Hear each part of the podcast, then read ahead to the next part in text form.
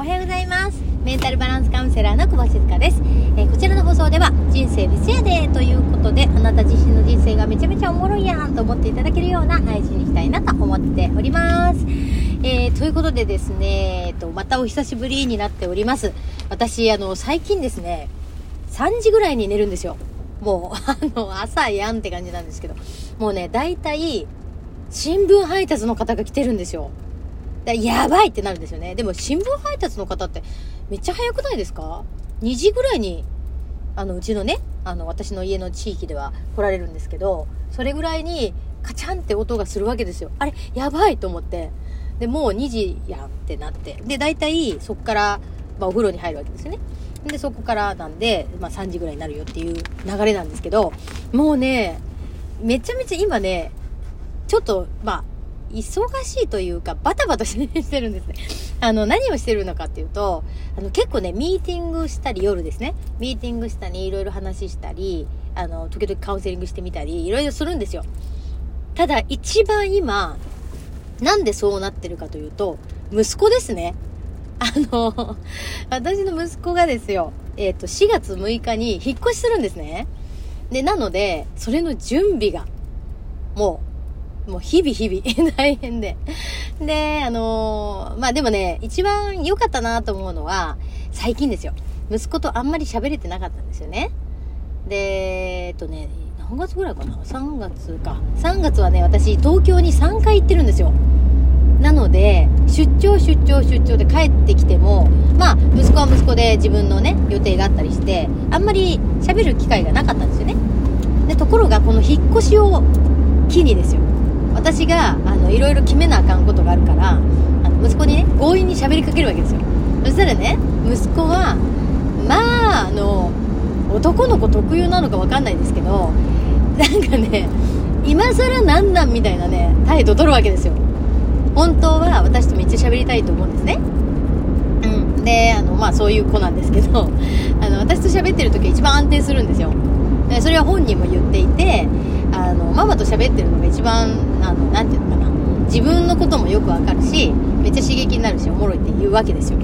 で、なんですね。で、だから、喋れてないと、拗ねるんですよ。もう拗ねちゃうんですね。で、なんで、拗ねるっていうのはどういう態度を取るかっていうと、なんか、私と、こう、母ね、たーちゃんね、たーちゃんがいた時に、たーちゃんにだけ喋りかけるみたいな、わかります？なんかそういう態度を取るわけですよ。で、私は、まあ、拗ね取るなと。で、思いながら、あの、どういう風に出るんかなと思って様子見てたわけですよ。うん。で、だから、あの、まあ、私は焦ってないわけですよ。もうそうなってる理由が分かってるから。もう私のことが大好きすぎて、そうなってんだなっていうの分かってるんでね。で、だから、待ってるわけですね。そしたら、まあ、あの、引っ越しのこといろいろ決めなきゃいけないから、まあ、私が喋りかけるわけですね。うん。で、そしたら、なんかだんだんなんか、ちょっとずつちょっとずつ、うん、まあ、みたいな感じでちょっと喋り、喋り出したんですよね。そしたらよ。そしたらよって。そしたらですよ。あの、もういきなりね、弾丸トークが始まるわけですよ。ねえ、喋りたかったんだなーって思いました。で、その姿を見て、私は何を思ったかというと、私が喋りたかったんですね。わかりますかねこれ。これメンタルバランスの観点で言うとですよ。あの、喋りたかったんだなーって言って、相手ばっかり思うんですけど、そうじゃなくて、私もめっちゃ喋りたかったんだなっていうのに気づいたんですね。まあ、結局相思相愛だったっていうね、まあそういう話なんですけど。なので、あの今はね、何を喋ってるかっていうと、まあその新居のことはもちろんそうなんですけど、そうだ、新居だって、あの普通にね、一人暮らし始めるだけなんですけど、あの、まあそこにね、行くにあたって、まあまあ、自分の内面の話だったり、その最近の話だったり、いろんな話をね、するので、えー、なので、毎日、毎日毎日、あの、深夜になっちゃうよっていう話でございます。うん、でもね、まあ、一番、それってね、私の中でも良かったのかなと思っていて、うん、なんか、会うだけが全てじゃなくて、まあ、こっからね、また離れることになるんですけど、ま、離れるって言ってもね、まあ、大阪、大阪と堺なんで、あんまり離れてはないんですけど、うん、でも、なかなか会うということは会えなくなるんですよ。でも、離れてるけど、まあ、電話もするし、だからこそ、その、まあ、密にねもっと深くなれるっていうのもあるのかなっていうふうに思ったりしてるんですね。うん。だからある意味良かったかなっていうふうに思ってます。だからこっからね私もう怒涛のもうお買い物と準備とまあそんな感じで結構ねバタバタしてたわけですよ。うん。でもねようやくあのいろいろ物が揃ってね。でもう鍵ももらって。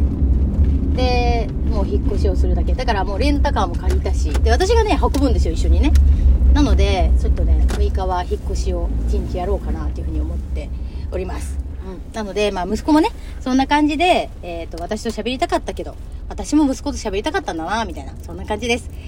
えー、それをするとね、どうなるかっていうと、やっぱりね、安定するんですよ、心が。